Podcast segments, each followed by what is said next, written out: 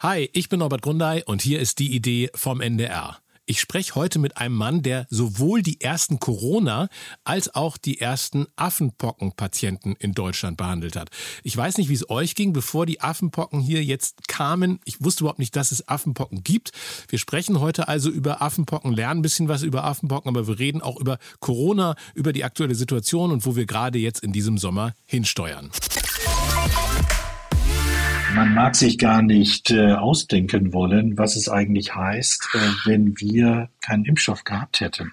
Wir haben das in den, sag ich mal, äh, natürlich äh, in Ländern auch gesehen, äh, denken Sie an USA, nicht, äh, wo wir auch sehr, sehr viele äh, mhm. Todesfälle hatten, äh, wo vielleicht auch durch eine Vorgängerregierung äh, die Wertigkeit des Impfstoffes per se als auch von Lockdowns sehr bezweifelt wurden. Mhm. Selbst das Maske tragen, was wir gerade angesprochen hatten, wurde ja fast, das Nicht-Maske tragen war ja quasi schon eine politische Aussage zugunsten einer Gruppe.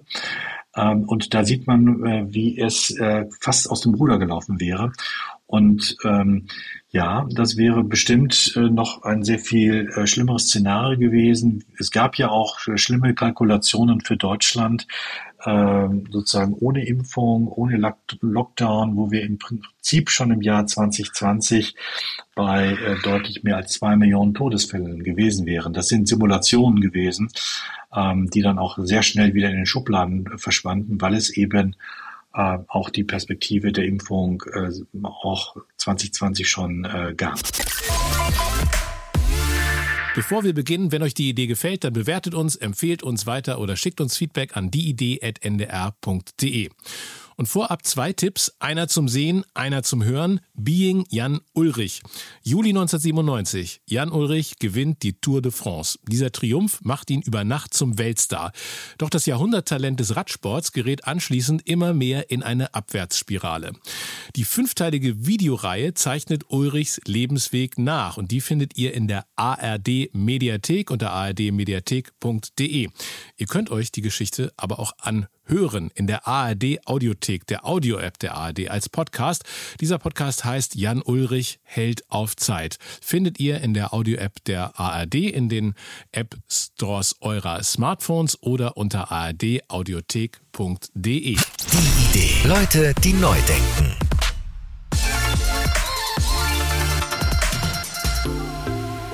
Hi, ich bin Norbert Grundei. Ich leite beim NDR den Bereich der im NDR Innovation, Produktentwicklung und das Content-Portfolio von Web, Video und Audio steuert. Zu meinem Job gehört es, neugierig zu sein. Und in diesem Podcast spreche ich mit ausgewiesenen ExpertInnen, Leuten, die neu denken, die nah dran sind an den Themen, die uns bewegen und die ihre Gedanken, Erfahrungen und Erkenntnisse mit uns teilen. Ich spreche heute mit Professor Clemens Wendner. Er ist Chefarzt der Infektiologie und der Hämatologie, Onkologie an der München Klinik Schwabing und hat dort Patient 1, den ersten Corona-Patienten in Deutschland behandelt und den ersten Affenpockenpatienten. Clemens Wendner ist Professor für Innere Medizin an der Universität in Köln. Er ist ehrenamtlicher Sachverständiger für die Nutzenbewertung von Arzneimitteln beim gemeinsamen Bundesausschuss GBA in Berlin und wurde mit mehreren Preisen ausgezeichnet, unter anderem dem Preis der Wolfgang Willmanns Foundation und dem Kurt Bonewand Preis. Hallo Clemens Wendner. Lindner, herzlich willkommen. Ja, Grüße, Herr Muttwald. Das freut mich sehr, Sie heute hier zu hören. Also Patient 1 bei Corona, Patient äh, 1 bei Affenpocken, habe ich jetzt gerade gesagt. Stimmt das eigentlich auch so? Ja, das ist eine gewisse Koinzidenz. Ähm, das hat auch manche ein bisschen irritiert. Ähm, ähm, Hintergrund ist, äh, dass wir in äh, der München Klinik Schwabing das einzige bayerische Zentrum sind für die Behandlung von hochinfektiösen Infektionserkrankungen, ein sogenanntes STARCOP-Zentrum. STARCOP, vielleicht für die, für die Zuhörer, steht für mhm. Ständiger Arbeitskreis der Kompetenz- und Behandlungszentren. Also von daher werden uns immer solche, sage ich mal, recht unklare Infektionspatienten äh, vorgestellt. Und das ist der Grund. Covid-19 war seinerzeit 2020 ja eine neue Infektionserkrankung und die Affenpocken äh, sind ja auch für Deutschland zumindest äh, in, dieser, in dieser Form neu gewesen. Sie haben gerade schon gesagt, das dürfte den einen oder anderen irritiert haben. Hat das denn Verschwörungstheoretiker getriggert oder so? Hat sie sowas erreicht? Ähm, durchaus. Äh, auch hier gab es äh, entsprechende äh, ja, Meldungen und äh, Publikationen in, entsprechenden Journalen in diesem Kreise. Aber äh, das sollte einen nicht zu sehr irritieren. Interessant. Ähm, um einmal sozusagen die aktuelle Lage abzuklopfen, wo stehen wir gerade beim Thema Affenpocken und Affenpockeninfektionen in Deutschland? Ja, also es ist so, dass wir in Deutschland äh, laut RKI, heute gab es wieder einen Lagebericht, äh, ähm, also am 5. Juli, ähm, bei über 1200 Affenpockenfällen in Deutschland äh, reden müssen. Das ist schon in den letzten Wochen nochmal angeschnellt. Ähm, aber ich sage gleich zu Beginn äh, unserer Unterhaltung, dass mhm. äh, für die Allgemeinbevölkerung äh, daraus kein großes äh, Risikopotenzial äh, erwachsen sollte. Nicht die meisten Patienten, das aus klinischer Sicht weit noch ergänzend, werden ja äh, ambulant behandelt. Nur wenige Patienten müssen stationär aufgenommen werden und wenn, dann handelt es sich meistens um einen sehr kurzen stationären Aufenthalt. Wann haben Sie denn in Ihrer beruflichen Karriere überhaupt das erste Mal was über Affenpocken gelernt oder gelesen? Gut, die Affenpocken kennen wir natürlich aus den Lehrbüchern äh, in ihrem, äh, sag ich mal, endemischen äh, Verbreitungsgebiet, äh, Zentralafrika, Westafrika. Das sind so die Dinge, die Sie natürlich äh, im Laufe des äh, Studiums beziehungsweise später dann auch im, eher in der internistischen Fachausbildung dann erfahren. Aber ich sag mal so, es ist eine Erkrankung, die, äh, die sehr, sehr weit weg äh, war. Ja, für Deutschland eher eine exotische Erkrankung. Und äh, man hatte im Prinzip wenig, äh, diese Erkrankung wenig auf dem Schirm. Ähm, es gab jedes Jahr Berichte natürlich über ähm, auch Erkrankungsfälle, letztendlich auch Todesfälle in Afrika, aber gedanklich war diese Erkrankung weit weg. Also man hätte wahrscheinlich jetzt vor 20 Jahren oder so nicht damit gerechnet, dass man sich in Deutschland irgendwann damit auseinandersetzen muss? Eher nicht, sage ich, sage ich ganz offen und ehrlich. Äh, eine Erkrankung, äh, die eher auf dem afrikanischen Kontinent zu Hause war. Und Sie wissen, es gab ja auch in den letzten Jahren nur Einzelfälle die mal hier in England rapportiert wurden, in den USA etc. Aber es waren Einzelfälle. Es war nie eine Serie, wie wir sie jetzt gerade erleben. Wie passiert das denn eigentlich, dass aus, aus, aus solchen Einzelfällen oder auch aus einer Situation, wo man vor vielen Jahren gedacht hätte, das wird wahrscheinlich jetzt nie so den, den, den, den Sprung nach Europa schaffen, äh, mit, mit vielen Infektionsfällen, äh, wie passiert das, dass dann so eine Situation auftritt, wie wir sie jetzt gerade sehen? Hm. Ja, gut, grundsätzlich muss man sagen, es ist natürlich äh, der erste Fall ist ja nicht spontan aufgetreten, sondern der erste Fall, der in England berichtet wurde, hat ja auch eine Reiseanamnese nach, nach Nigeria in diesem Fall, ähm, also nach Westafrika. Ähm, und ähm, dann äh, lebt man natürlich in einer globalisierten Welt, äh, wo natürlich äh, über die unmittelbaren Reisekontakte auch sonst, äh, sagen wir so, sehr schnell auch ähm, Kontakte entstehen, Vermischungen entstehen. Und bei Affenpocken gab es nun, nun natürlich auch ein beschleunigendes Moment, Momentum. Ähm, es ist ja inzwischen auch bekannt, dass äh, die Verbreitung äh, insbesondere durch sehr engen körperlichen, ich sag auch sexuellen Kontakt stattfand. Und ähm, ich sag mal so, die Promiskuität, äh, häufiger Partnerwechsel ist ein Risikofaktor. Äh, und da gibt es dann äh, eben auch ähm, Events, äh, Festivitäten, wo die Übertragung sehr, sehr beschleunigt wurde. Nicht? Ich sag mal, wir hatten das Mas Palomas Event. Ähm, einige unserer Patienten hatten auch direkten Bezug zu diesen Festivitäten. das sind Dinge, die natürlich auch ähm, ja, Tropenerkrankungen, auch den Sprung in die westliche Welt ermöglichen. Ähm, und äh, vielleicht noch ein, ein letztes Wort dazu.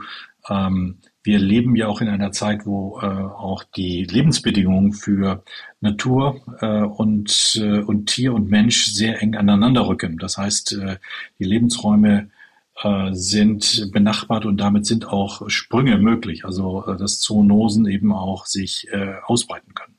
Ich erinnere mich noch daran, als so die ersten Meldungen zu den Affenpocken äh, im Radio kamen und man vielleicht als Laie erstmal dachte, oh Gott, was ist das denn jetzt? Und äh, mhm. jetzt, jetzt kommt die nächste Pandemie auf uns zu. Aber Sie haben ja gerade schon gesagt, also die, äh, die Gefahr für die allgemeine Bevölkerung äh, schätzen Sie als äh, gering ein. Das liegt daran, wenn ich es richtig verstanden habe, dass es eben nicht so ist, dass man sich leicht anstecken kann, zum Beispiel durch eine klassische äh, Tröpfcheninfektion, so wie wir das von Corona kennen, sondern dass eben am Ende dieser enge körperliche Kontakt dazu gehört und dadurch das Virus nicht so schnell von äh, einem Träger zum anderen mhm. springen kann. Genau, also muss sagen, Aerosolkontakte, also über diese äh, sagen wir, Mikrotröpfchen. Äh, das ist äh, nicht äh, bewiesen. Allerdings die klassische Tröpfcheninfektion, die ist auch beim, bei der Affenpockenviruserkrankung äh, beschrieben. Das heißt, um das ganz klar auch für die Zuhörer auszuführen, eine Infektion über Speichel ist möglich.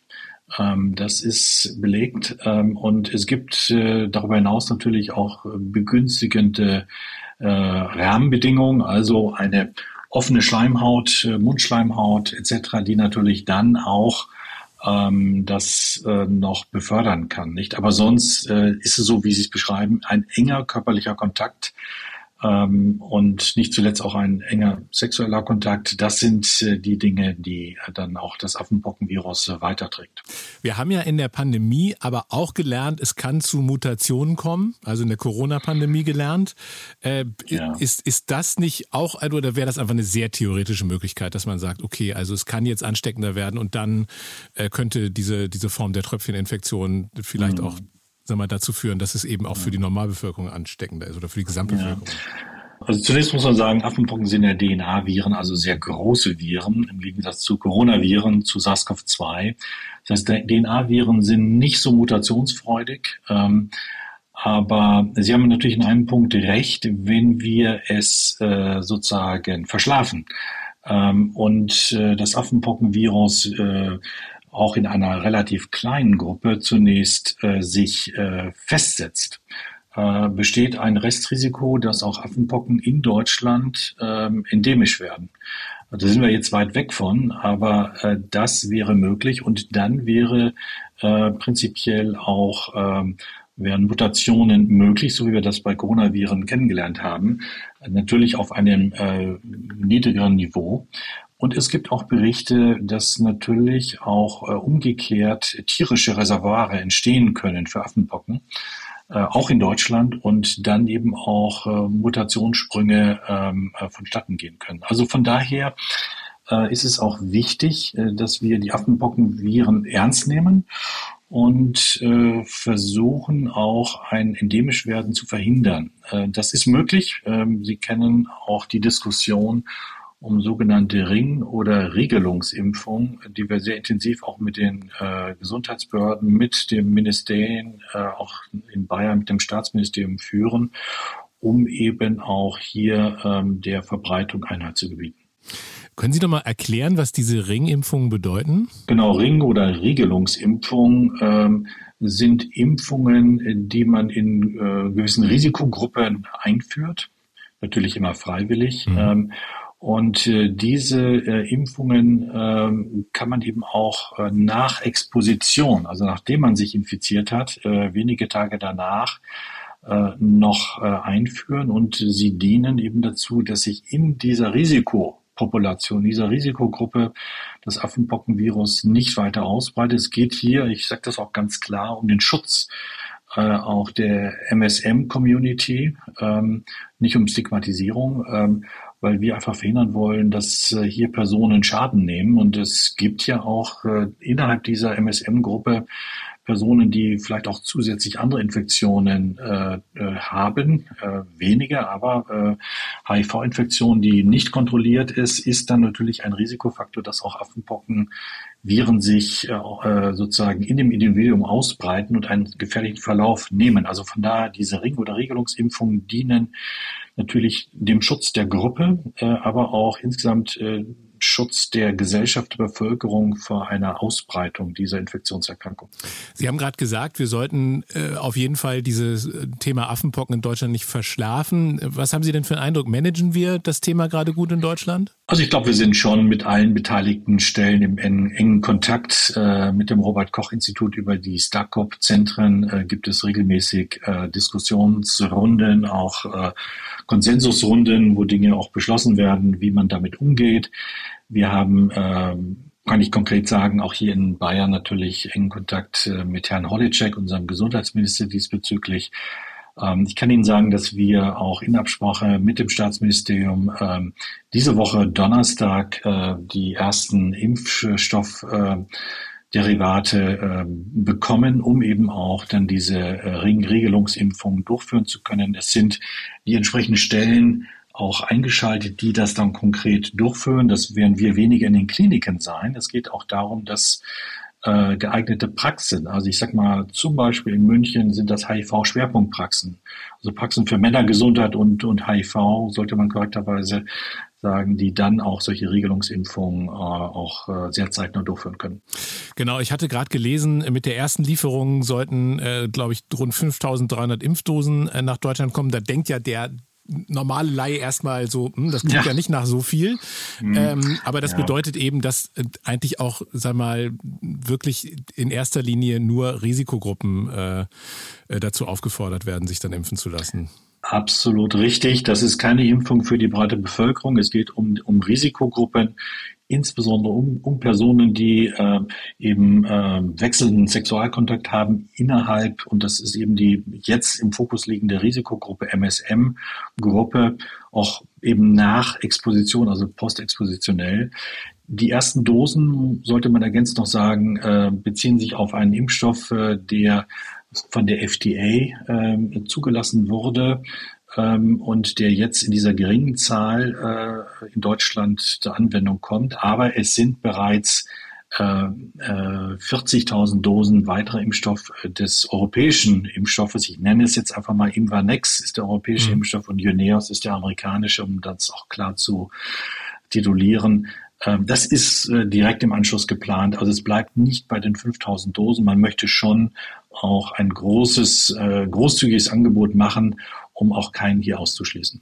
Wie sieht eigentlich das klassische Beschwerdebild aus? Also wie sieht die Symptomatik aus, wenn die Leute zu Ihnen in die Klinik kommen? Ja, es ist äh, so, dass äh, ganz am Anfang ähm, die Patienten ähm, eigentlich äh, sehr unspezifisch Kopfschmerzen haben, Fieber entwickeln, und dann kommen ähm, eigentlich verzögert, paar Tage verzögert auch die Hauteffloreszenzen.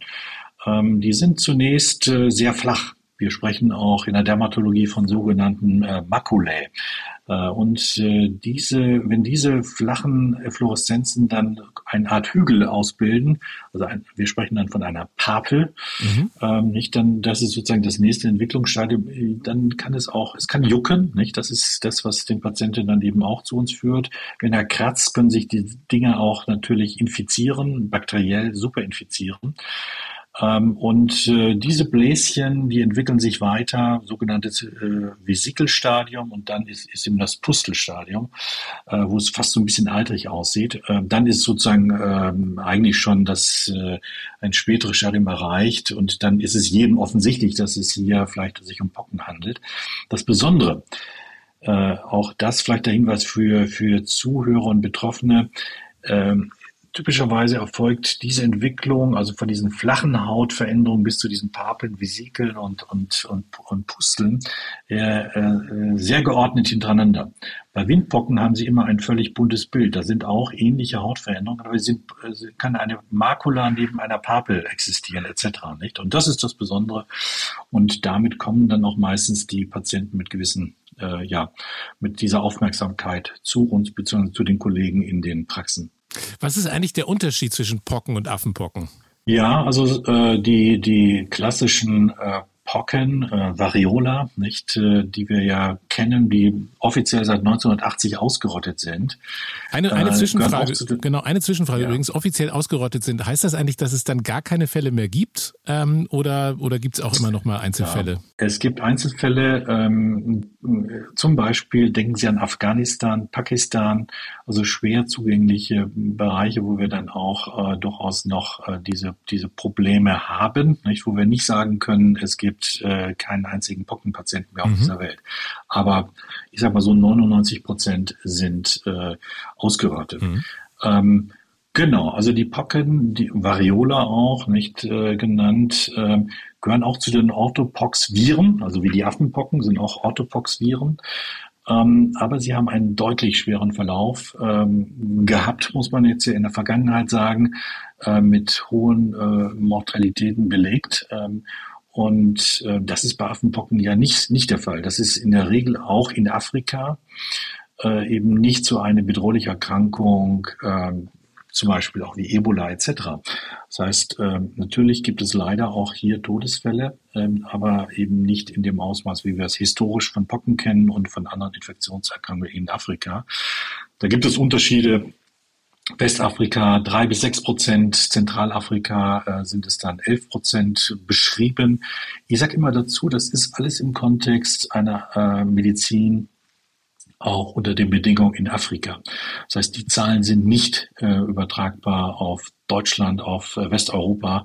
Da sollte man auch keine Panik und keine Angst schüren. Also in der Regel sind die Affenpocken, die wir hier sehen, äh, sehr milde im Verlauf und ähm, äh, im Zweifel kann es natürlich durch die Pocken Narben geben, nicht? Also es kann auch entstellend sein äh, von der Haut, äh, worauf ich immer hinweise. Letztendlich, wenn bei einem Befall der Augen kann es theoretisch auch zu einer Erblindung kommen. Das sind aber die die beiden Punkte, die man in der Aufklärung beachten sollte. Aber wir sind weit, weit weg davon, auch über Letalitäten zu sprechen. Wenn man, wenn man darüber redet, wie man sich schützen kann, dann habe ich es jetzt so verstanden, dass wahrscheinlich Safer Sex die beste Schutzvariante aktuell ist. Das, ja, absolut. Das ist es, Herr Gunter. Das ist bestimmt äh, eine der wesentlichen Komponenten. Präventives Sexualverhalten würden wir das dann offiziell nennen, aber es ist mhm. letztendlich Safer Sex. Äh, das heißt, äh, sich schützen auch äh, gerade wenn man äh, viele äh, Sexualpartner hat, äh, das ist äh, sozusagen der, der, der Punkt, der hier, glaube ich, in der Ausbreitung auch entscheidend ist. Wenn man sich manchmal über solche Dinge informiert äh, und auch online versucht, verschiedene Artikel aufzurufen, manchmal kann man sich auch darin verlieren. Jetzt habe ich gerade kürzlich gelesen, Affenpocken keine Panik haben, aber aufpassen vor dem Westnil-Virus. Ähm, und zwar mit dem Hinweis darauf, dass sich das durch den Klimawandel ja stärker in Europa verbreiten könnte. Ist das, ist das überhaupt schon Thema hier? Ähm, es gibt äh, sozusagen äh, einzelne Warnhinweise. Ich könnte Ihnen auch andere Dinge nennen wie Krim-Kongo-Fieber äh, etc., äh, die wir natürlich äh, alle auf dem Schirm haben ähm, bedingt eben auch, ich sag mal so, Dinge wie Klimawandel, äh, Globalisierung auch von äh, nicht äh, von, von Reisewegen etc. Ähm, es ist noch kein Thema, was sozusagen äh, die Bevölkerung mit Angst äh, äh belasten sollte. Die Dinge werden sehr stark monitoriert, aber klar, wir werden damit rechnen müssen, dass wir auch immer wieder exotische, sogenannte exotische Infektionserkrankungen auch in unseren Breiten in den nächsten Jahren erleben werden. Es kommt darauf an, dass wir sie früh entdecken und damit auch dann früh eindämmen. Das ist sozusagen das Entscheidende. Aber dafür gibt es ja in Deutschland auch spezialisierte Infektionszentren. Genau, also da wollte ich nochmal nachfragen. Sie haben gerade am Anfang von diesen Starkop-Zentren auch gesprochen. Also das heißt, es ist wirklich so, gerade wenn solche, ähm, äh, wenn solche speziellen Fälle in Deutschland äh, gemeldet werden, dann ist die Wahrscheinlichkeit, dass die in einem dieser Zentren auftauchen, dann tatsächlich auch am höchsten, weil das die spezialisierten Zentren sind, die sich dann darum kümmern müssen. Das heißt, Sie haben dann auch immer wieder Kontakt zu solchen Einzelfällen. Ja, so kann man zusammenfassen. Also für die Zuhörer nochmal, es gibt sieben dieser Zentren mhm. in Deutschland, äh, die alle unter dem Dach des Robert Koch Institutes äh, arbeiten. Äh, und ähm, das heißt nicht, dass wir immer die höchste Isolations- und Versorgungsstufe öffnen müssen, aber mhm. wir sind prinzipiell darauf ausgelegt. Also wir könnten in München in meinem Zentrum auch Ebola-Patienten letztendlich versorgen. Aber auch der Affenpocken-Patient ist auf einer Normalstation, also einer infektiologischen Normalstation, muss man dazu sagen, untergebracht worden. Nur wir haben den Vorteil, dass wir maximal auch isolieren können und versorgen können. Das heißt, der erste Affenpockenpatient war in einem sogenannten äh, Unterdruckzimmer untergebracht. Das heißt, wir können äh, den äh, Unterdruck in den Zimmern äh, äh, aktivieren und dann Luft äh, über doppelte Filteranlagen äh, absaugen. Das heißt, äh, das Personal ist natürlich dann auch geschützt. Also wenn wir die Dinge noch nicht so gut kennen, dann schützen wir natürlich äh, zum einen den Patient, die Mitpatienten, aber auch unsere Mitarbeiter. Und das ist in diesen Startup-Zentren möglich. Im Übrigen äh, darf man vielleicht auch zur Beruhigung der Zuhörer erwähnen, sowohl äh, Covid als auch ähm, äh, Affenpocken sind äh, auch äh, schon einige Wochen vorher im, im Kontext von StarCop-Konferenzen diskutiert worden. Das heißt, wir, wir waren nicht kalt erwischt worden, überrascht worden, sondern wir wussten im Prinzip, dass irgendwann so etwas auf uns zukommt. Können Sie sich noch daran erinnern, wann Sie erfahren haben, dass in Ihre Klinik äh, der Patient 1 in Deutschland äh, mit, mit Corona eingeliefert wird? Ähm, ja, das kann ich äh, relativ genau erinnern. Das war der 27. Januar 2020, ähm, dass der Patient äh, in den Nachmittagsstunden angekündigt wurde. Aber wir hatten um den 20. Januar schon vom Robert Koch Institut eine Konferenz in Berlin über, über, über äh, äh, das äh, Novel Coronavirus, wie das mhm. ja damals noch hieß. Ähm, und also das heißt, wir hatten Vorlauf von, von sieben Tagen, von einer Woche circa, wo wir, wo wir quasi schon alert waren. Und man kriegt natürlich auch, wenn Sie auf Covid nochmal äh, fokussieren, mhm ähm, auch über die internationalen Meldungen, die wir ja auch empfangen, äh, über das äh, Auswärtige Amt etc., über die Bundeswehr, da gibt es entsprechende Nachrichtenticker, wussten wir schon Anfang Januar 2020 Bescheid. Nicht? Also das äh, ist nicht so, dass wir dann äh, von jetzt auf gleich äh, äh, sozusagen kalt erwischt werden. Als es losging, konnte man wahrscheinlich noch gar nichts prognostizieren, aber so in der Zwischenzeit ganz ehrlich, hätten Sie gedacht, dass wir im Juli 2022 so viele Infektionen in Deutschland haben wie jetzt? Nein, da muss ich, äh, muss ich ganz klar sagen, die äh, Infektiologie in Deutschland hat sich ja bisher eigentlich äh, mit Reiserückkehrerfieber beschäftigt, vielleicht mit Tuberkulosen. Mhm. Ähm, aber ähm, sagen wir so, weder Covid-19 war natürlich äh, ein, ein, ein, Thema und, und insgesamt äh, Infektionserkrankungen sind natürlich sehr, sag ich mal, in das Bewusstsein plötzlich gerückt. Ähm, äh, und äh, das war vor drei, vier Jahren in dieser Form äh, nicht, äh, nicht äh, vorstellbar. Aber wir haben immer gewarnt, ähm, dass die äh, sozusagen das, das Zeitalter der Infektionserkrankungen nicht vorbei ist. Ich kann Ihnen vielleicht ähm, aus eigener Erfahrung sagen, als ich 2011 die Stelle angetreten hatte, hier in München, aus mhm. Köln kommend. Sie hatten es erwähnt, dass mhm. ich meine Fußspuren auch in Köln hatte. Äh, meine erste Überraschung nach drei Wochen äh, München waren die ersten EHEC-Fälle. Mhm. Nicht, das sind äh, sozusagen besondere Escherichia coli-Stämme, die ein, ein, ein hämorrhagische, also äh, sozusagen äh, Erkrankung nach, nach sich ziehen, Blutblättchenabfall etc. Die Patienten bluten. Das war damals aus Norddeutschland äh, ja quasi auch in den Süden ein wenig geschwappt, äh, aber in Hamburg, äh, in Schleswig-Holstein gab es viele mhm. Fälle. Und die Überraschung ging weiter mit, äh, mit einem, äh, mit einem MERS-Coronavirus äh, 2011, 12, nicht? Also es gab immer wieder Episoden, äh, wo wir auch Infektionserkrankungen jenseits von Reiserückkehrerfieber und Tuberkulosen haben. Deswegen macht mein Ceterum Censio äh, die Infektiologie ist auch im 21. Jahrhundert ein Thema und man sollte äh, auch infektiologische Stationen fördern nicht? und die Infektiologie insgesamt, weil das brauchen wir und künftig, denke ich, brauchen wir es noch mehr. Da habe ich eine, äh, eine Neugierfrage zu den EHEC-Infektionen nochmal, weil ich mich so erinnere, dass es damals äh, teilweise auch in der wahrscheinlich eher Boulevardberichterstattung äh, auch durchaus so, so, so, so Schauergeschichten in der Berichterstattung gegeben hat, dass die Menschen, die infiziert waren, auch teilweise so halluziniert haben oder so. Wie, wie waren die Krankheitsbilder und die klinischen Bilder in der EHEC, äh, äh, bei der EHEC-Erkrankung ja. damals? Wie haben Sie das erlebt?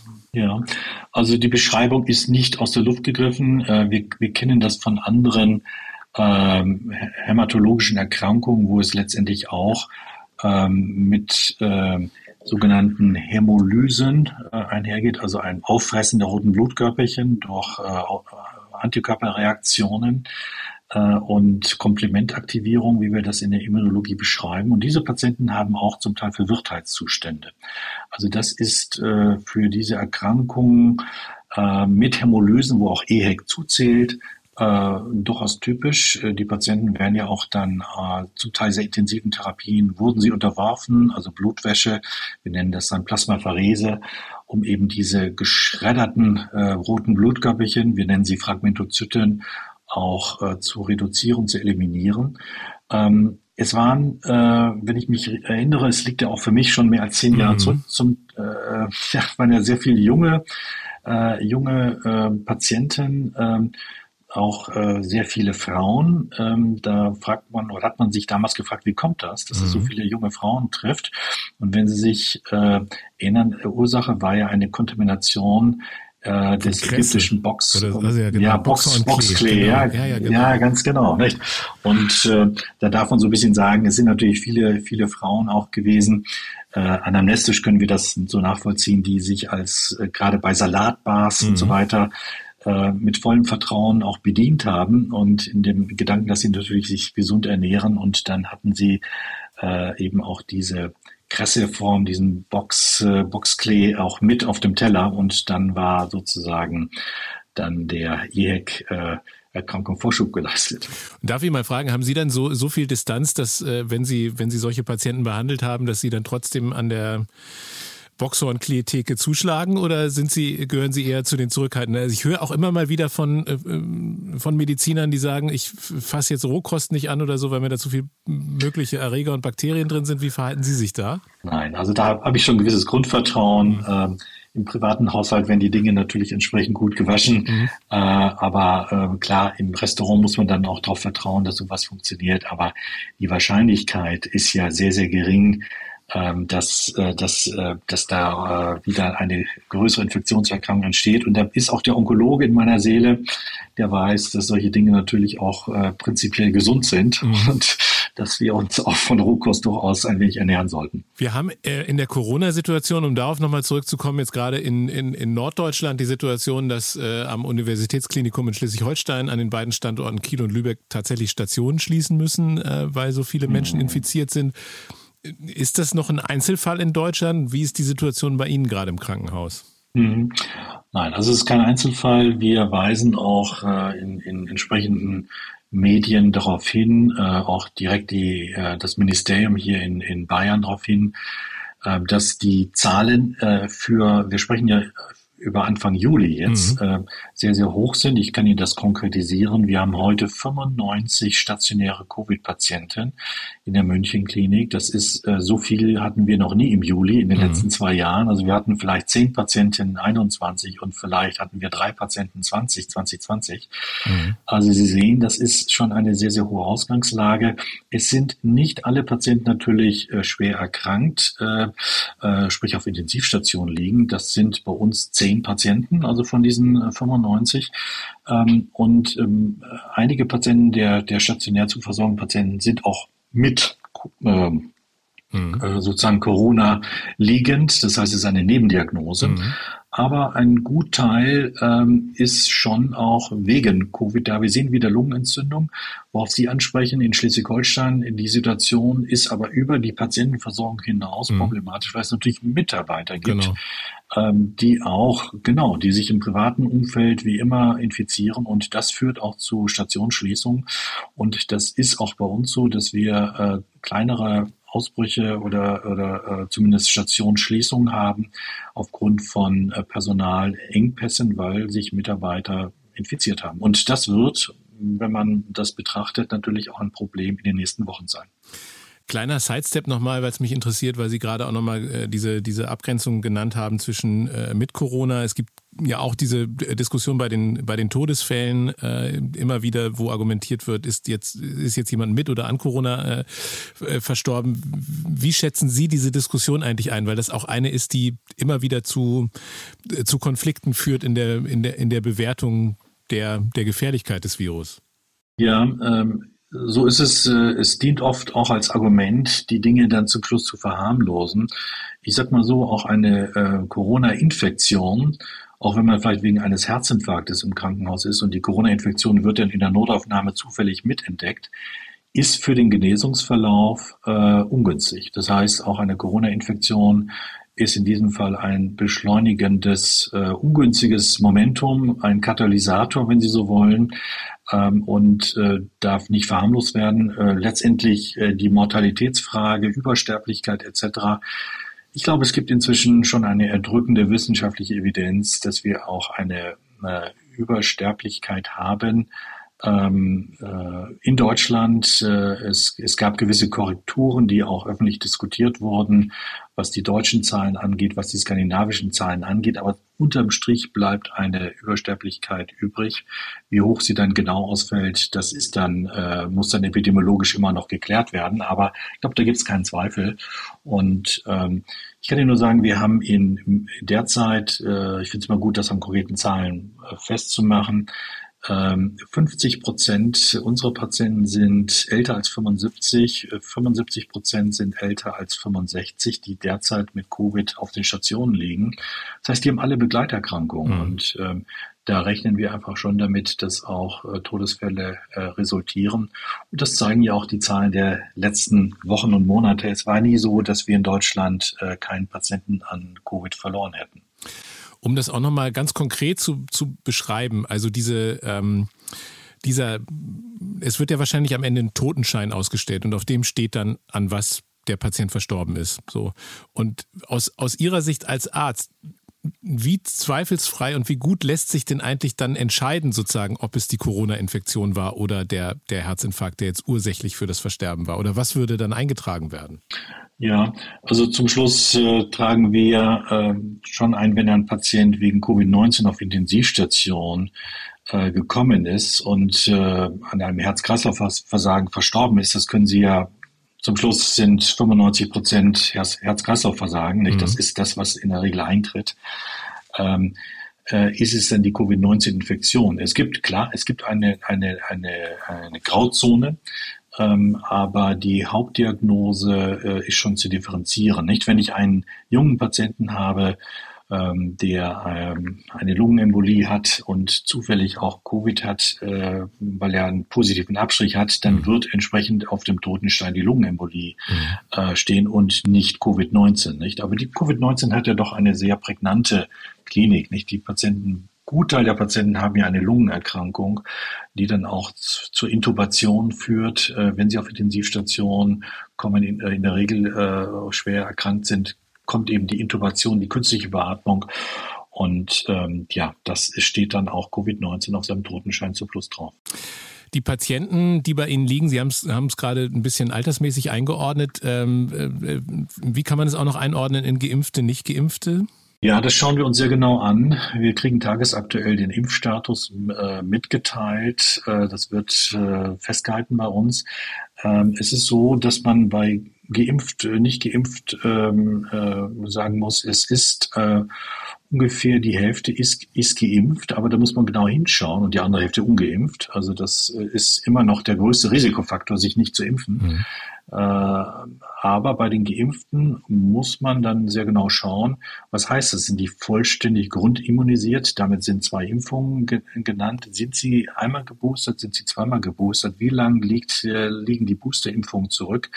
Und da kann man relativ schnell dann erkennen, dass Lücken sind. Also nur Grundimmunisierung, zum Beispiel im Jahr 2020 maximal Anfang 21, seitdem keine Auffrischimpfung. Das sind Risikofaktoren.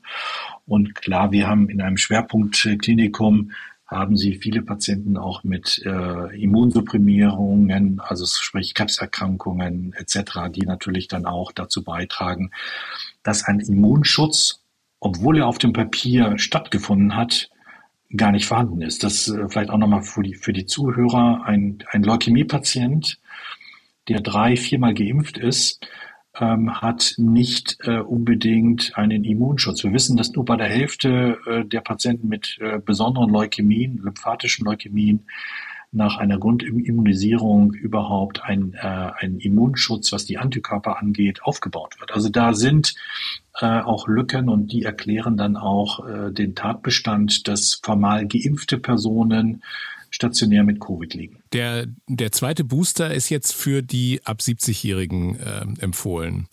Ähm, was ist eigentlich mit denen, die jünger sind? Sollen die sich boostern lassen? Also es ist so, dass die STIKO, äh, wie Sie korrekt sagen, ab 70 äh, die, äh, den zweiten Booster empfiehlt, also die Viertimpfung für die meisten ja. Ähm, es gibt äh, Empfehlungen auch hier in Bayern, äh, nicht zuletzt auch vom äh, Staatsministerium für, für, Gesundheit und Pflege, ab 60 äh, sich äh, auch durchaus äh, zweimal impfen zu lassen. Ich schließe mich dieser Empfehlung an. Äh, ich äh, befürworte auch eine Boosterimpfung ab dem 60. Lebensjahr und zusätzlich sollte das Angebot auch für jeden gemacht werden, der dies wünscht, also auf einer individuellen Entscheidungsbasis. Es ist ja auch so, die Altersgrenze erklärt ja nicht alles. Es, wir hatten gerade über immunsupprimierte Patienten gesprochen. Mhm. Hier ist ja völlig unabhängig vom Alter auch ein, ein Boost zu setzen.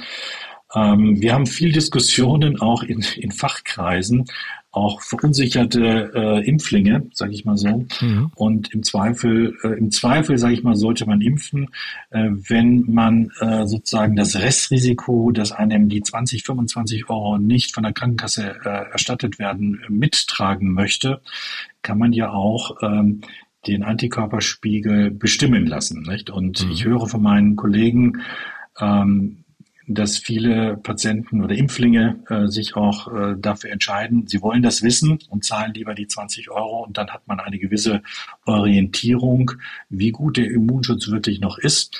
Antikörper ist nicht die gesamte Miete, aber wir wissen, dass auch die T-Zellen nur bei einem Viertel der Patienten überhaupt aktiviert sind, wenn man keine Antikörper hat. Also da ist eine hohe Korrelation zwischen T- und, und B-Zellimmunität, also zwischen Antikörpern und T-Zellen. Und da hat man ein relativ klares, äh, äh, klare Leitplanken, wann und, und wen man impfen sollte. Ich war am Wochenende auf einer Familienfeier, da war das auch ein großes Thema. Da waren jede Menge über 60-Jährige, die äh, auch den zweiten Booster schon hatten, die sich jetzt aber gar nicht sicher waren, so ja, aber wenn jetzt die neue Variante oder eine neue Impfung kommt und im Herbst, kann ich mich eigentlich überimpfen? Also ist das sozusagen schlecht für mein Immunsystem, äh, wenn ich jetzt äh, den zweiten Booster genommen habe und dann vielleicht im Herbst noch einen neuen brauche? Ja, also ähm, eine Überimpfung würden wir das Risiko als das Risiko betrachten, wenn wir in einem sehr, sehr kurzen Abstand, ich konkretisiere das, also nach einem, zwei Monaten nachimpfen würden. Deswegen sind hier auch Mindestimpfabstände äh, empfohlen. Ähm, und äh, der Mindestimpfabstand wäre drei Monate und sonst haben wir einen, einen Regelabstand äh, von sechs Monaten äh, zwischen den Boosterimpfungen, auch in der jetzigen Empfehlung des, des, der STIKO. Ähm, und ähm, das Risiko äh, ist also, sagen wir so, vernachlässigbar, wenn einige Monate dazwischen liegen. Nicht? Und das wäre ja dann der Fall, wenn wir jetzt im Mai, Juni uns impfen und vielleicht im September, Oktober, November erneut impfen, wenn eine neue Variante ist. Aber man muss sagen, die jetzigen Impfstoffe schützen ja auch äh, die Omi vor Omikron-Varianten inklusive BA5, auch wenn es nicht super perfekt ist vielleicht. Aber der Impfschutz ist da. Ähm, wenn ich das noch ergänzen darf, mhm. ähm, man sollte vielleicht auch nicht, äh, ich habe eher die umgekehrte Anfrage. Personen, die sich vielleicht im Dezember 21, Januar 22 haben impfen lassen und jetzt nicht wissen, sollen sie noch warten bis September, Oktober oder sie jetzt äh, sozusagen die Viertimpfung geben lassen, äh, dann ist mein klares Votum lieber jetzt.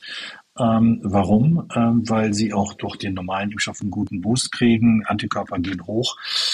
Und dieser neue Impfstoff, AD1 ist noch gar nicht verfügbar, AD2 äh, ist ja vielleicht auch zu spezifisch. Er ist ja gegen BA1 mhm. optimiert. Nicht gegen BA5 und vielleicht gibt es noch BA6 und BA7 und vielleicht gibt es auch eine, eine, ganz neue Variante im, im September, Oktober. Dann würde er am Ziel vorbeischießen. Also von daher, wir haben hier einen guten Impfschutz, der auch sehr breit ist mit den gängigen mRNA und sonstigen Impfstoffen. Wo wir da gerade sind, können Sie uns dann noch einmal ein Update geben, mit welchen äh, äh Varianten wir eigentlich gerade unterwegs sind? Ja, es ist so, dass wir äh, kürzlich auch vom Robert Koch Institut, äh, ich glaube Datenschnitt war der 26. Juni, ähm, einen äh, Überblick bekam über die Varianten und es war so, dass 65 Prozent BA5-Variante bereits in Deutschland registriert wird. Äh, das ist ein exponentielles Wachstum. Sie können davon ausgehen, so wie wir heute sprechen, dass wir deutlich über 70 Prozent schon liegen. Ähm, und äh, vielleicht schon 80 Prozent. Äh, wir haben eine Verdopplung innerhalb von sieben bis zehn Tagen. Also von daher würde ich eher davon ausgehen, dass wir deutlich drüber liegen. Äh, und äh, dann gibt es noch die BA4-Variante, die auch so ein bisschen Fahrt aufnimmt im Hintergrund. Da sind wir bei 7, 8 Prozent. Äh, entsprechend ist die BA1, BA2-Variante, die wir ja ständig diskutiert hatten vor, vor ein, zwei Monaten, die ist deutlich, äh, deutlich auf dem Rückmarsch. Das heißt, momentan ist äh, BA5 das Thema. BA5 ist noch mal ein bisschen infektiöser. Ähm, vielleicht sogar klinisch betrachtet auch wieder ein bisschen krankmachender, weil offensichtlich Lungengewebe sehr leicht infiziert wird. Wir sehen deswegen Lungenentzündungen. Ähm, aber ich vermute, es wird nicht die letzte Variante sein. Also wenn man im Moment so um einen herumschaut, dann hat man das Gefühl, im Moment gibt es so viele Erkrankungen um einen herum wie eigentlich nie zuvor in dieser, in dieser Pandemie. Und man hat auch den Eindruck, dass obwohl es viele Leute trifft, die auch schon mehrfach geimpft sind, äh, dass man sich wundert, dass sie trotzdem immer noch relativ äh, nicht schwer erkranken, aber doch äh, zwei Wochen fehlen ähm, und zwei Wochen, zwei Wochen nicht zur Arbeit kommen. Äh, wo, ist das eigentlich auch noch eine Veränderung sozusagen oder ist das, war das für Sie auch zu erwarten, dass wir selbst, wenn wir diesen Impfstatus haben in, in, in Deutschland in bestimmten Gruppen, dass wir trotzdem auch immer wieder regelmäßig dann so Erkrankungen haben werden, die die Leute dann doch für eine oder zwei Wochen umhauen? Mhm. Also wir hatten natürlich schon gehofft, dass der Impfschutz äh, ein bisschen perfekter äh, wäre. Ähm, das ist quasi auch ein, äh, ein Learning äh, aus dieser Pandemie, ähm, dass wir offensichtlich mit RNA-Viren sehr mutationsfreudige äh, Lebewesen vor uns haben. Mhm. Und ähm, wir, gerade BA5 hat ja nochmal an zwei Stellen äh, besondere Mutationen, ähm, die eben auch ein Immun-Escape, also eine Immunflucht äh, quasi befördern. Nicht? Das heißt also, sowohl für den, ähm, für den Infizierten heißt es, dass er eben durchaus trotz Impfung ähm, erkranken kann, das, was Sie gerade beschreiben, mhm. in der Regel leicht, nicht? Aber es heißt natürlich umgekehrt auch, dass er das Virus weitergibt. Das heißt, auch das Spreading wird äh, damit nicht unterbunden, das äh, nicht komplett unterbunden. Das ist, müssen wir nicht drüber reden. Es ist äh, die, die, die bestmögliche äh, aller Welten, äh, sozusagen innerhalb des, des Impfkontexts, die wir jetzt erreicht haben. Ähm, aber ähm, es ist äh, also Kontext Covid-19. Also wer hätte vor zwei Jahren gedacht, dass wir, dass wir sozusagen impfen können äh, und sozusagen Varianten noch monitorieren können. Aber es ist eben nicht ein hundertprozentiger Schutz. Äh, aber es sollte nicht zum falschen äh, Umkehrschluss führen, dass Impfen sowieso nichts bringt. Nein, ganz im Gegenteil. Äh, ich glaube, wir haben viel Unheil auch aufgefangen durch diese, durch die Impfung, Mehrfachimpfung. Und äh, wie wir gerade diskutiert haben, monitorieren wir ja auch das Geschehen. Wir sind nicht im Blindflug. Ne? Was sollte jetzt eigentlich im Pandemie-Management unser Ziel sein? Also sollten jetzt möglichst wenig Leute erkranken oder muss das Ziel sein, lediglich die kritische Infrastruktur zu schützen? Also was meinen Sie, wie sollte unser Weg durch die nächsten Monate eigentlich gestaltet sein? Ja, also als Arzt bin ich natürlich da sehr ehrgeizig und äh, wünsche mir, dass wir auch insgesamt wenig Erkrankungen haben, nicht, dass wir das reduzieren. Ähm, und ähm, sagen wir so, die kritische Infrastruktur zu, zu erhalten, sollte damit einhergehen. Aber mhm. das ist jetzt nicht äh, das, äh, das Ziel, auf das jetzt unmittelbar fokussiert wird. Ähm, es ist ja auch so, dass außerhalb von kritischer Infrastruktur ähm, nicht äh, Folgeschäden auch äh, äh entstehen können bei ganz normalen Mitmenschen. Nicht? Äh, wir haben noch nicht viel über Long Covid und solche Dinge äh, gesprochen, aber es gibt wirklich auch Schicksale, die da noch resultieren können. Und deswegen, ich hatte kürzlich eine Zahl nochmal aufbereitet über die Impfquoten in Deutschland. Äh, wir haben immerhin noch ähm, äh, eine, eine Impflücke von 22 Prozent der Bevölkerung. Davon muss man sagen, sind vier, fünf Prozent aufgrund Kleinkindalter etc. nicht zu impfen. Aber trotzdem haben wir eine Lücke und äh, es ist jedem ja auch bewusst, dass leider die Impfzentren sehr, sehr leer sind. Und das ist der einzige Beitrag, den man aktiv auch leisten kann. Und das wäre die Strategie, wo wir einfach sagen, das muss, das muss einfach besser werden und wir müssen da sehr viel aktiver nochmal werden ähm, weil sonst im Herbst, ähm, wenn gewisse Dinge zusammenkommen, was ich nicht hoffe, aber wenn Varianten kommen ähm, und die ähm, äh, Ausfälle, Personalausfälle, die wir angesprochen hatten, dazu kommen, das muss nicht die Intensivstation sein, das reicht schon die Normalstation, dann haben wir eben auch in der Kritis, in der kritischen Infrastruktur äh, natürlich wieder Probleme. Würden Sie eigentlich sagen, gerade bei den, bei den Kindern, wo die Impfquote teilweise noch relativ gering ist, äh, war das auch ein Fehler in der, in der Kommunikation? Also man hat den Eindruck, es gibt jetzt sozusagen besonders äh, also ein Teil der Gesellschaft, der seine Kinder hat impfen lassen äh, und ein anderer Teil, der aber vielleicht kommunikativ gar nicht erreicht wurde und sich deswegen auch dagegen entschieden hat? Ja, ich glaube, die, die, die Kommunikation war insgesamt bei den Kinderimpfungen suboptimal. Äh, nicht nur bei den betroffenen Eltern in diesem Fall, ähm, sondern äh, dass das Problem äh, war ein anderes. Der, der Fisch stinkt immer vom Kopf. Das heißt, ähm, die Empfehlungen, die auch offiziell ausgesprochen waren, kamen ja zum Teil sehr latent. Äh, man hatte auch sehr lange auf, äh, auf Daten die zum Teil schon in Rohform vorlagen, aus Israel, aus USA gewartet. Während diese Länder sehr früh sich auch für eine, eine aktive Kinderimpfung ausgesprochen haben, haben wir hier in Deutschland lange zugewartet. Und das hat natürlich dann bei Eltern zu einer Verunsicherung beigetragen.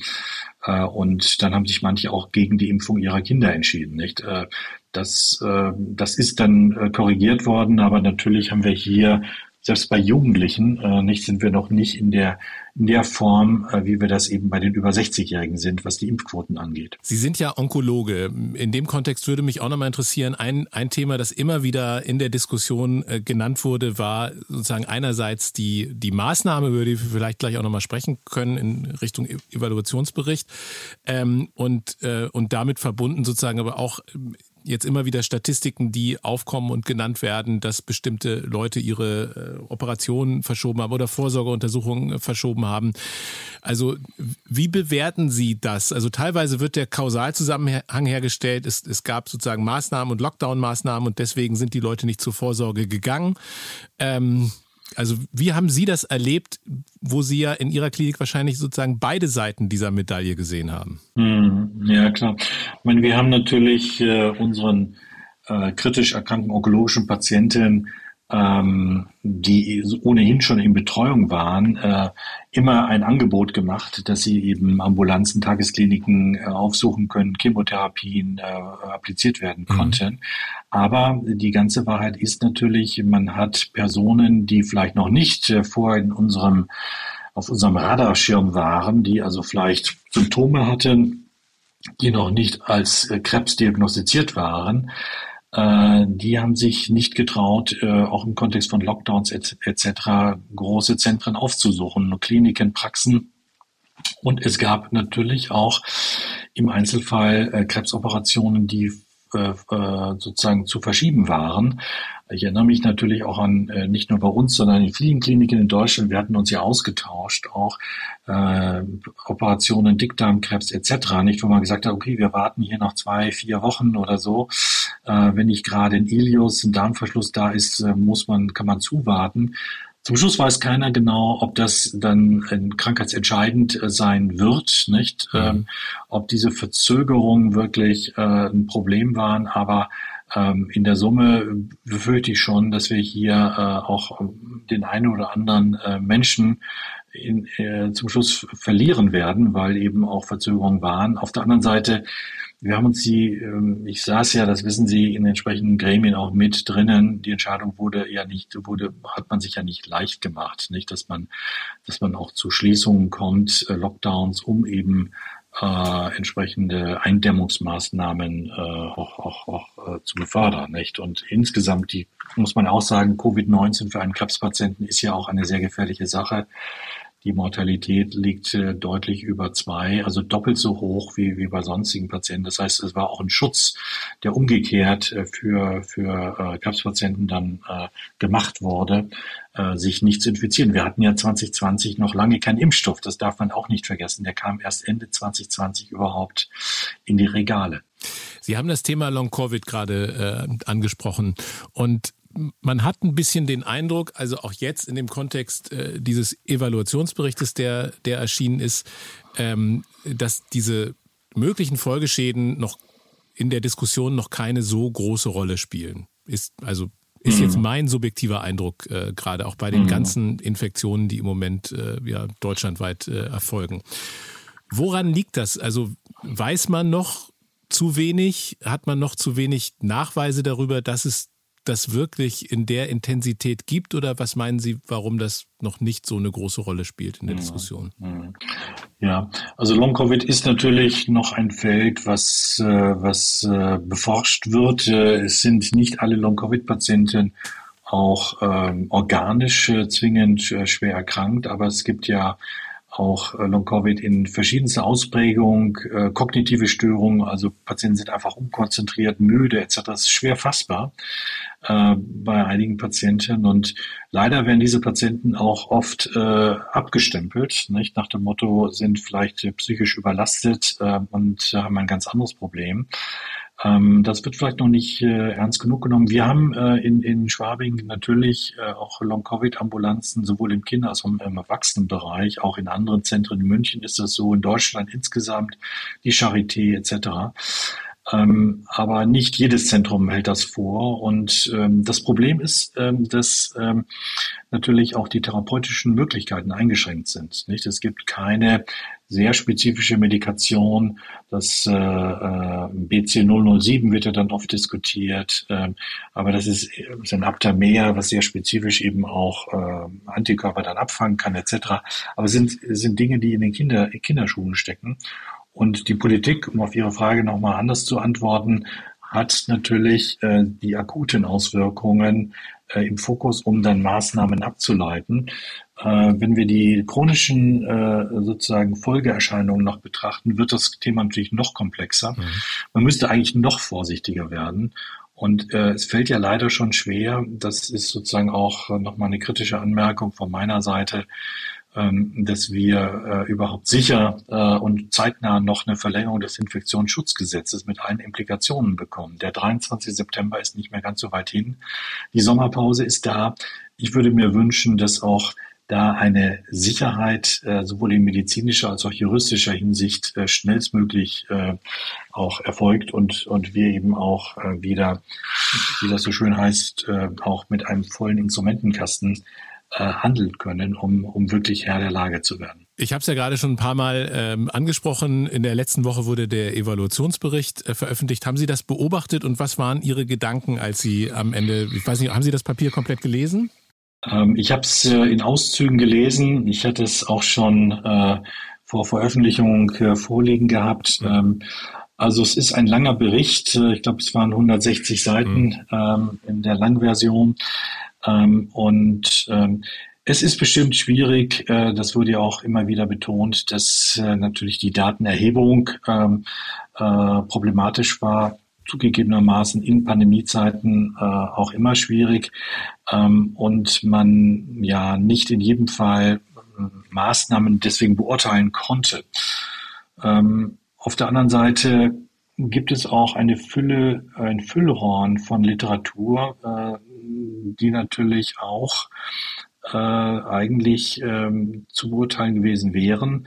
Äh, ich glaube, dieser Ausschuss war auch personell äh, unterbesetzt. Äh, nicht zuletzt hatte ja auch Herr Drosten sich äh, aus diesem Grund her zurückgezogen, weil er gesagt hat, die Aufgabe ist gar nicht leistbar und ähm, ist zum Schluss dann eher gefährlich, weil man natürlich äh, dann ableitet, man kann es nicht beurteilen und nach dem Motto, dann ist vielleicht, sind vielleicht Masken doch nicht sehr eindeutig evidenzbasiert. Das wäre aus meiner Sicht der falsche Schluss, nicht? Äh, man wird in der, in, im Pandemie-Kontext, äh, wird man nicht in, für jede Fragestellung eine randomisierte Phase 3 Studie äh, äh, durchführen können. Äh, und äh, Daraus wird es auch nicht die scharfe Evidenz geben, die sich der eine oder andere vielleicht erhofft. Vielleicht will man es auch gar nicht so. Ähm, also ich glaube, ähm, dieser Ausschuss hatte eine schwierige Aufgabe und es bleibt zu hoffen, dass es äh, sozusagen nicht auch politisch dann fehlinterpretiert wird. Wir, wir haben gerade oder Sie haben gerade so ein paar äh, einzelne Faktoren äh, angedeutet. Also Sie würden schon sagen, Maskenpflicht kann eine sinnvolle Maßnahme sein. Absolut. Maskenpflicht äh, in, äh, in sozusagen Gebieten, wo wir sehr hohe Inzidenzen haben, äh, ist sinnvoll. In Bereichen, wo wir wissen, dass Übertragungswege natürlich über Aerosole bei, bei Covid-19 einfach sehr leicht möglich sind, also öffentlicher Personennahverkehr, Flugzeuge etc. Äh, da ist Maskenpflicht aus meiner Sicht, wenn die Inzidenzen weiter steigen, natürlich sinnvoll, auch in Schulen. Äh, ich sage nicht, dass es immer die FFP2-Maske sein muss. Ähm, eine gut getragene chirurgische Maske kann auch äh, einen sehr guten Schutz bieten. Ähm, und ähm, aber die Dinge sollten, sollten einfach wieder möglich sein und man muss sie anordnen können. Die Gegner sagen, na ja, man weiß ja nicht, ob die Leute sie überhaupt richtig tragen. Ja, ähm, aber ähm, trotzdem wird man ähm, äh, deswegen einen großen Prozentsatz erreichen, der sie richtig trägt und äh, sozusagen äh, die, das Fehltragen einer Maske äh, ist, ist das schlechteste Argument. Es wird ja dann oft der, äh, der Vergleich gezogen, abgefahrene Winterreifen schützen sie auch nicht davor, dass sie auf Eis schlittern auf der Autobahn. Trotzdem gibt es, glaube ich, keinen äh, kein, äh, kein Argument, äh, dass wir im Winter äh, sozusagen äh, auch, auch sinnvollerweise Winterreifen auf das, auf das Fahrzeug ziehen. Das heißt also, die, die Outliers, wie wir sie dann in der Statistik nennen, sprechen nicht gegen das Ganze. Und insofern ist es eine erdrückende Evidenz, äh, äh, was die Sinnhaftigkeit von Masken bei der, äh, bei der Abschottung von Aerosolübertragung angeht, äh, liegt vor. Wie sieht das mit den mit, mit, mit möglichen Testpflichten aus? 2G, 3G, Zugangsbeschränkungen zu Veranstaltungen, Restaurants? Hm, das ist ja auch ein anderer Punkt, der, der in dem Gutachten offen geblieben ist. Ähm, ich halte es für sinnvoll, dass äh, auch da äh, Restriktionen, äh, wenn die Zahlen weiter steigen sollten und wir wirklich einen heißen Herbst, Herbst wieder haben, äh, dass, dass das möglich sein sollte um eben in geschlossenen Räumlichkeiten, darum geht's ja hier, äh, auch nicht äh, wieder das ganze Spiel von vorne losgehen zu lassen. Nicht? Da haben wir, glaube ich, in zwei Jahren, mehr als zwei Jahren genug äh, äh, Lehrgeld gezahlt, dass es immer wieder äh, sozusagen Ausbrüche gab äh, und es geht ja nicht nur um Spaßveranstaltungen, es geht nicht um die Disco, äh, um das Theater, um die Oper, sondern es geht ja letztendlich auch äh, darum, Zugangsbeschränkungen äh, für vulnerable Bereiche zu haben, Altenheime, Pflegeheime, aber auch Kliniken, nicht? Und zum Schluss geht es natürlich auch darum, wie, wie solche Dinge dann auch refinanziert werden, dass eben ein Altenheimbetreiber nicht auf den Kosten sitzen bleibt etc., aber natürlich primär zum Schutz dieser vulnerablen Personen. Wie finden Sie das eigentlich, dass die Leute jetzt bezahlen müssen für die Tests unter Umständen? Ja, das ist, äh, ist bedauerlich. Ich sage das so, auch wenn es nur drei Euro sind, äh, dass, der, dass der Bürgertest äh, quasi mitfinanziert werden soll. Klar, es sind Bereiche äh, explizit ausgenommen. Ähm, ich hatte sie äh, äh, ja gerade genannt, also Altenpflegeheime, Kliniken etc. Mhm. Aber es wird natürlich das niederschwellige Testen wird damit unterbunden. Nicht? Ähm, man könnte es zugespitzt sagen, das Testen muss man sich leisten können äh, natürlich auch wollen zum Schluss. Ähm, aber wir werden natürlich nicht mehr die, äh, die volle Klarheit haben über das Infektionsgeschehen. Und ähm, ja, natürlich kosten die Dinge Geld, das ist auch jedem klar. Wir haben auch andere Krisen neben Corona, neben der Corona-Krise. Im Winter wird es vielleicht auch sehr kalt werden bei uns in Deutschland. Von daher kann man natürlich politisch das nachvollziehen, dass da noch gewisse Einschränkungen anderer Art sind und das Geld äh, verteilt werden muss. Aber jetzt nur aus infektiologischer Sicht ist es natürlich bedauerlich, dass das Bürgertests dann auch kostenpflichtig sind.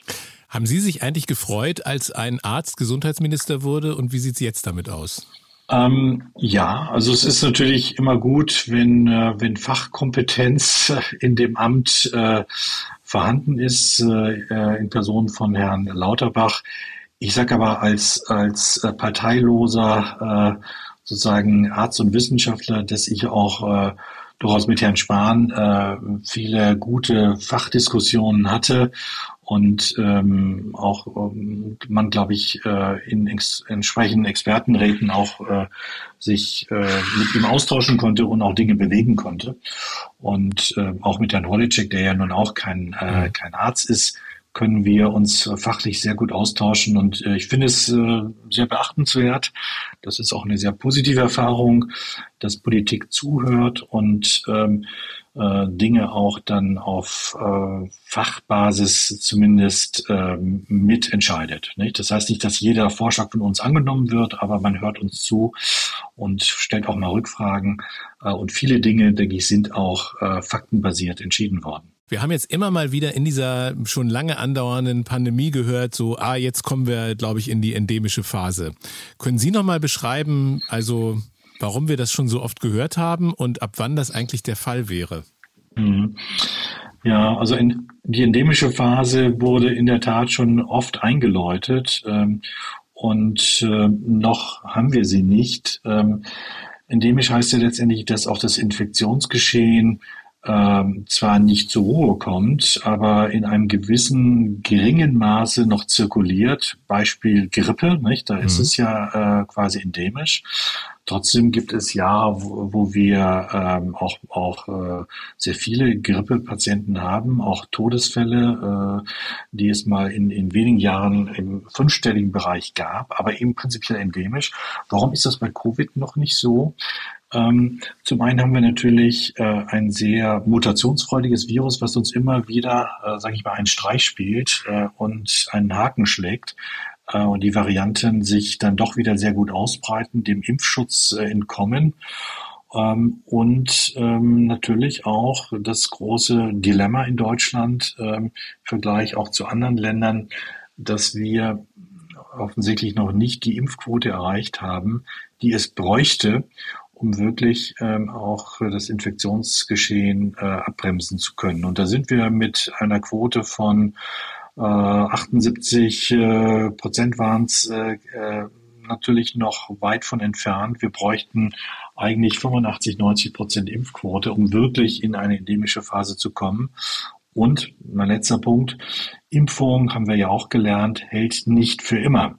Das heißt, man muss auffrischen. Und äh, das heißt, einmal geimpft heißt nicht, dass wir dann, äh, dann den, den Impfschutz für alle haben. Und ähm, das, das muss, da muss man sozusagen am Ball bleiben. Das ist entscheidend, um dann auch endemisch äh, in die endemische Phase zu kommen. Ich weiß nicht, ob ich es richtig gesehen habe, aber ich habe in, in der Vorbereitung unseres, unseres Gesprächs mir auch noch mal ein paar, paar Videos angeguckt und aus einer frühen Phase, äh, Anfang der Pandemie. Und ich glaube, dass Sie in einem in Interview mal gesagt haben, das war ganz früh, noch bevor ein Impfstoff da war, dass es wahrscheinlich noch sehr lange dauert, bis ein Impfstoff kommt. Ähm, der ist dann ja doch relativ schnell gekommen oder überraschend schnell für, für viele. Ähm, und ich habe in dem Kontext nur einmal überlegt, was wäre eigentlich passiert? Also wahrscheinlich kann man das äh, natürlich nicht vollumfänglich beantworten, aber in welcher Situation wären wir eigentlich heute und in den letzten zwei Jahren gewesen, wenn wir gar keinen Impfstoff gehabt hätten? Mhm, genau. Also so das, äh, um das vielleicht noch zu ergänzen, im Sommer 2020, äh, ich sag mal so Juni 2020 äh, war eigentlich klar, dass es einen Impfstoff geben wird.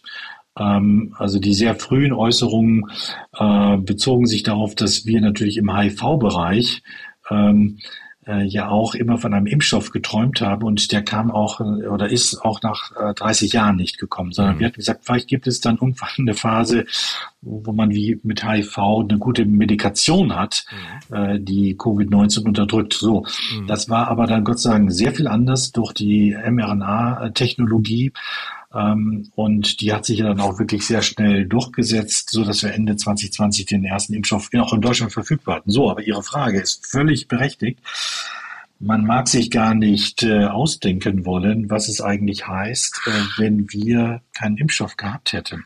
Wir haben das in den, sag ich mal, äh, natürlich äh, in Ländern auch gesehen, äh, denken Sie an USA, nicht, äh, wo wir auch sehr, sehr viele Todesfälle hatten wo vielleicht auch durch eine Vorgängerregierung äh, die Wertigkeit des Impfstoffes per se als auch von Lockdowns sehr bezweifelt wurden. Mhm. Selbst das Maske tragen, was wir gerade angesprochen hatten, wurde ja fast, das Nicht-Maske tragen war ja quasi schon eine politische Aussage zugunsten einer Gruppe. Ähm, und da sieht man, äh, wie es fast aus dem Ruder gelaufen wäre. Und ähm, ja, das wäre bestimmt äh, noch ein sehr viel äh, schlimmeres Szenario gewesen. Es gab ja auch äh, schlimme Kalkulationen für Deutschland, äh, sozusagen ohne Impfung, ohne Lock Lockdown, wo wir im Prinzip schon im Jahr 2020 bei äh, deutlich mehr als zwei Millionen Todesfällen gewesen wären. Das sind Simulationen gewesen, ähm, die dann auch sehr schnell wieder in den Schubladen verschwanden, weil es eben äh, auch die Perspektive der Impfung äh, auch 2020 schon äh, gab. Wenn wir nochmal Richtung Herbst gucken, haben Sie eine Prognose, wie es jetzt im Sommer und im Herbst weitergeht? Also ich würde erwarten, dass wir ähm, doch noch mit der Sommerwelle belastet sein werden. Ähm, ich sage nicht, dass sie so heftig wird äh, wie äh, die äh, Winterwelle 21, 22. Ähm, Letztendlich ist es nicht Delta, es ist Omikron, das ist, ist das Gute. Wir werden Personalausfälle haben, über die wir sprachen. Aber es wird nicht die letzte Welle sein. Das wäre meine Prognose. Äh, und äh, wir werden äh, im Herbst eine neue, eine weitere Welle erleben, ähm, weil wir natürlich saisonal bedingt ähm, dann wie immer bei Atemwegserkrankungen äh, einfach Wellen sehen. Und der Impfschutz wird nicht, wird auch im Herbst, wenn sich nicht viel ändert, ähm, wird der nicht perfekt sein. Und äh, so muss man leider damit rechnen, dass äh, sich hier weitere Infektions äh, ja, Geschehnisse ereignen. Und ich hoffe nicht, äh, dass wir wieder an die Belastungsgrenze kommen, äh, dass wir nicht wieder äh, quasi äh, Kleeblattstrukturen für Intensivflüge in Deutschland aktivieren müssen. Mhm. Ähm, aber ich glaube, es wird ohne Zweifel eine Anstrengung, äh, nicht zuletzt äh, in den Kliniken. Ähm, und ich kann nur noch an alle äh, nochmals appellieren, ähm, nicht, dass es wirklich äh, darum geht, das zu verhindern. Und äh, das ist eben einfach durch eine Impfung möglich, nur möglich. Als ich mir Ihre biografischen Daten angeguckt habe in Vorbereitung des Interviews, habe ich gesehen, Sie sind in Innsbruck geboren, aber Sie haben in Münster Abitur gemacht. Wie, wie kam das und wie unterscheidet sich die Men Mentalität in Innsbruck äh, und von der äh, Mentalität im Münsterland? Sie meinen jetzt über Corona hinaus äh, ja. sozusagen. Ja. ja, genau. Ja, ich bin in der Tat in, in, äh, in Tirol, in Innsbruck geboren und habe auch meine früheste Kindheit dort verbracht. Und wie das natürlich so ist, ein Kind entscheidet nicht über den Umzug, mhm. sondern das tun die Eltern. Da gab es gewisse berufliche Gründe und bin dann eigentlich, wenn man so will, in Westfalen sozialisiert und deswegen vielleicht auch ab und zu noch ein kleiner westfälischer Einschlag äh, und äh, bin quasi äh, im Amtsdeutsch dann Bildungsinländer, äh, was äh, sozusagen dann Deutschland angeht. Mhm.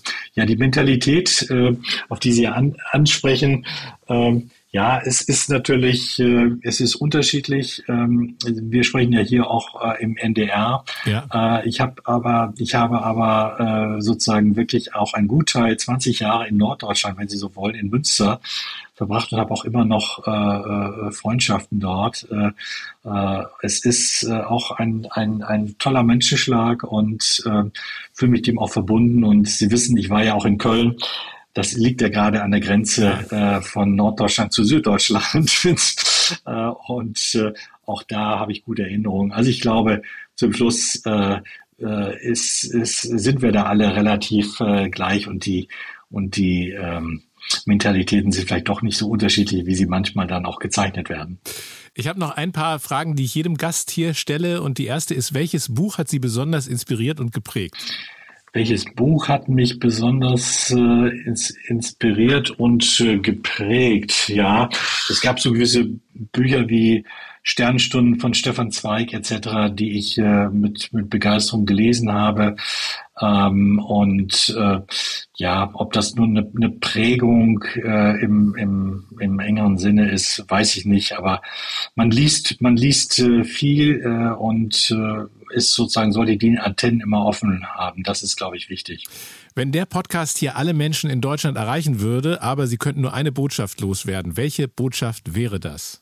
Jetzt wäre die Botschaft, äh, lassen Sie sich bitte impfen. Ähm, das ist das, äh, was Sie äh, beitragen können, dass wir bald nicht mehr über Covid-19 sprechen müssen.